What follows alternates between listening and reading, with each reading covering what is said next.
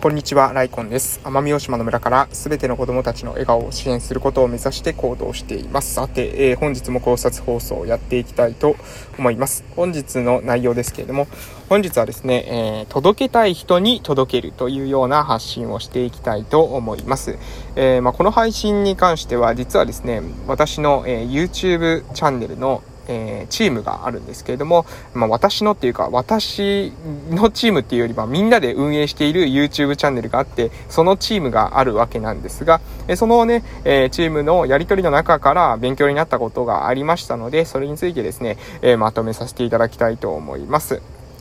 まず、えー、その時にね、私たちの YouTube チャンネルがどういった状況なのかっていう、え、ことをまず話さないと、え、なかなか整理できないと思いますので、えそこからお伝えしていきたいと思いますが、え今ですね、2021年の9月14日時点ですね、え私たちが、運営している、えリハビリテーションに関連する、え YouTube チャンネル、えすりはじくっていう YouTube チャンネルを運営してるんですけれども、えそのチャンネル登録者数は、え3170人くらいですね。3170人くらいの、え登録者が2021年の9月14日現在で、え今いら、いますという感じですね。じゃあ、いつから運営してですね、3000人ぐらいになったんですかということなんですけれども、これは2020年の5月なので、まあ大体1年と4ヶ月くらいでえ3000人まで行きましたという感じですね。で、このチャンネル運営してるんですけれども、これですね、チームで運営してるんですね。まあ私は音声収録とかですね、あとは、えー、音声収録と企画とか、まあ、うん、まあ、企画もです、まあ、でも結構個人に、えー、まあ、ほとんど個人にしてもらってるので、私がしてることって何でしょうね。音声をは、えー、入れるってことと、えー、アップロードするとかから、まあ、それぐらいですかね。あとは、まあ、あの一応チームで話し合いをするときに、少しこう、なんですか、ファシリテーションっていうんですかね、ちょっと、えー、ファシリテーターになる、えー、チームの、まあ、意見よりこう、まあ、みんな一人一人ですね、すごいコンテンツ持ってるので、そのコンテンツを引き出してお互いに、そう、組み合わせてこう、シナジー効果を生み出していくっていう、まあ、私はなんか、どちらかというと、えー、裏方？こう、音声発、音声は私が入力してるんですけども、でもやってる能力、えー、こととしては、まあ、コンテンツを皆さんが持ってるコンテンツっていうのを、よりいいいい状態で、えー、提供してもらうような、えー、そういったなんかサポートっていうのを、しているというような感じですね。で、えー、そのチャットの、まあ、そういった、うん、私たちのチャンネルの状況なんですけども、これ、えー、基本的にはですね、オンラインの環境だけでですね、えー、ミーティングとかも行いながら運営してます。で、基本的にはチャットでやり取りしてるんですけれども、えー、その中でですね、出てきた、えー、内容が、えー、私たちの、あの、登録者の方々ってあんまりですね、うん、あの、コメントが荒れないんですよね。変なコメントする人が、と、すごく少ないんですよ。えー、YouTube チャンネルって結構ですね、何ですかね、もう本当になんか変なコメントがいっぱいあるって聞いてたますし、まあなんかそれを他の人のチャンネルでですね、目撃することもたびたびあるわけなんですね。しかし、私たちのチャンネルですね、全くゼロというわけではないです。やはりですね、なんかちょっと、うん、何が言いたいのかなっていう風なコメントをつくこともあるんですけれども、えー、そ、基本的にはですね、そんなにクレームみたいなものは、えー、多くないかなと思ってます。なんか内容をですね、全く組んでいないような、えー、コメントっていうのは少ないかなと思ってます。で、なんでかなっていうことを、えー、考えてたんですが、えー、それはですね、私たちのチャンネルっていうのは、えー、基本的にですね、スライドに音声を入れて発信するっていう発信の仕方をしてるんですね。ほとんどの YouTube チャンネルの内容って、やっぱ顔出しがあってっていうことが多くないですか？顔出しをして、えー、収録しているっていうような状態が多くて、で、なんかその結果ですね、なんかコメント欄とか見ると、なんか寝癖がついてるとかですね、鼻毛が出てるとかですね、服にシミがあるとか、なんか、それ別にあんまり関係なくないかと。ほんのは、えー、その本題からしてあんまり関係なくないかみたいなところに結構注目が集まって、で、その結果、なんか、あの、変なコメントがいっぱいついてくる。その、そのなんだろう。例えば、服にシミがついてるっていうことに対してまたなんかそのことについて、えー、議論が始まったりしてるわけですね。もうこれは、なんだろう。あの、全然本当の本来の動画としては、あんまり別に関係ないところですよね。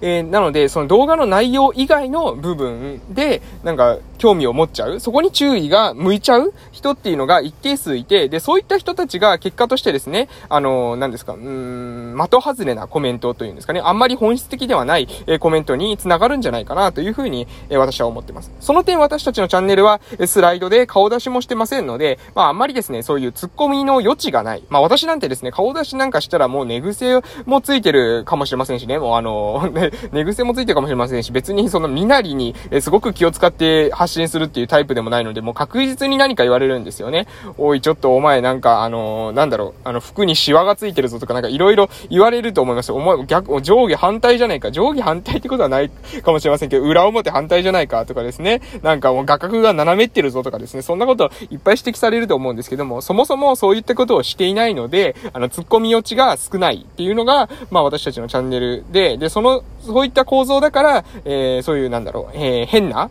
えー、コメントみたいなもの的外れコメントみたいなものが少ないのかなというふうに思ってます。で、この時に私たちの学びとしては、え届けたい人に届けるっていうのが非常に重要なんじゃないかなと思ってます。情報というのは、実はその情報を発信した時点で価値が生じるのではなくて、受け取った後に解読されてですね、で、その発信の意図が理解された時に初めて価値が生じる。もう一度言いますよ。情報というのは、発信した瞬間、その瞬間に価値が生じているわけではなくて、受け取り手が受け取って、それを解読して、で、その意図を理解する。ここまでですね、含めて、初めてですね、情報の価値っていうものが正しく伝わるっていうことになるわけです。で、その途中にですね、例えば、何ですか、服のシミがついてるとかですね、鼻毛が出てるとかですね、なんか、あの、表情が面白いとかですね、なんか、うわ、噛んだとか、そういうところに注意が向いてしまう人っていうのは、どうしてもね、本来の、えー、意図っていうものが伝わりにくいんですよ。そんなところどうでもいいじゃないかって私は割と思うんですけれども、でもそこにばかり注意が向いてしまう人がいて、で、その人たちっていうのは本当にね、あの、コミュニケーション 取るときの、コストがですね、え、かかるなというふうな、印象を受けています。え私たちの、え S リハ塾、えリハビリテーションのチャンネルですね、えあり、ある程度専門的な内容も言ってますし、少し難しいところもあります。けれども、えそうすることによってですね、それを、まあ、ある意味、そのスライド動画というような、え提供の仕方をすることによって、コメントが荒れなくなっているんじゃないかなと思ってます。スライド動画にすることによって、結果としてですね、視聴者層が、まあ、限定されるというか、ある程度文字に理解ができる。そして、うん、そし、まあ、ある意味、その顔出ししないと見たくない、えー、そういった人たちを、まあ、弾くことができるっていう、えー、機能があるんじゃないかなと思います。えー、私たちの、まあ、このチャンネルでですね、学んだことっていうのは、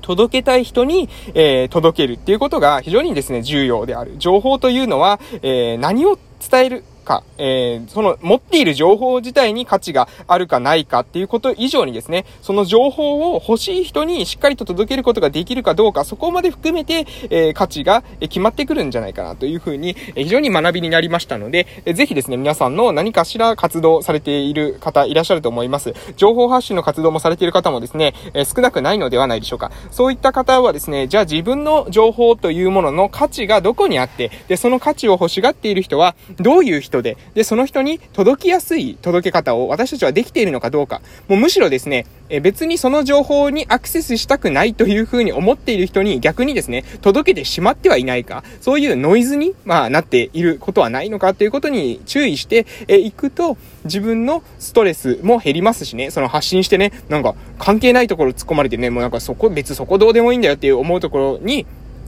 えー、注目されて、えー、本当に伝えたかったことが伝わらなくなってしまうってことを、えー、避けることができるんじゃないかなと思います。これからの時代っていうのは、誰にでも彼にでも、え情報を伝える。えー、いい情報をね、誰にでも彼にも伝えれば、情報が伝わってたっていうフェーズってあったと思うんですよね。えー、その、情報を発信すれば、その、情報の価値が高けさえ、高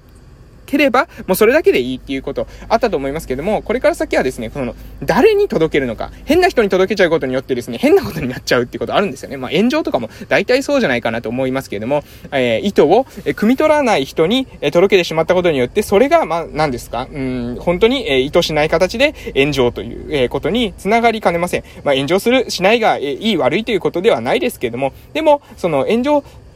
したくないのであればですね、炎上したくないというか、なんだろうな、うーん、まあ別にこの人たちにそのメッセージを届けなくてもいいかなと思うのであったら、その人たちをフィルタリングする方法っていうのも、同時に考えてみるといいんじゃないかなと思います。で、それは私たちの、チャンネルで言うならば、スライドで、発信していくってことが、まあ一つですね、その方法になってるんじゃないかなと思いましたので、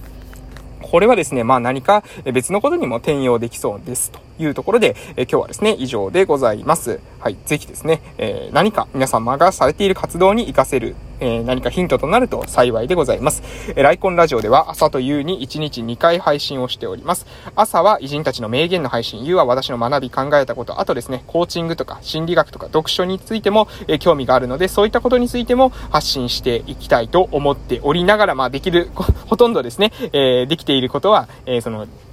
私の学び考えたことを発信するっていう、え、日々になっております。はい。ということでね、え、ラジオトークの方から配信してますが、えー、ポッドキャスト、えー、Google のポッドキャストとか、えー、Apple のポッドキャストがありますが、えー、そちらの方でもですね、視聴できます。ライコンの人生構想ラジオと検索していただけますと出てきますので、えー、ぜひですね、そちらの方で、え、視聴されるという方はですね、え、視聴環境に合わせてよろしくお願いいたします。はい、それでは、えー、以上でございます。うん、またですね、えー、何か学び考えたことありましたらですね、情報発信していきたいと思いますので、えー、お時間ある時にですね、聞きに来てくださいますと大変嬉しいです。それでは、え、本日も素敵な夜をお過ごしください。またお会いしましょう。失礼しました。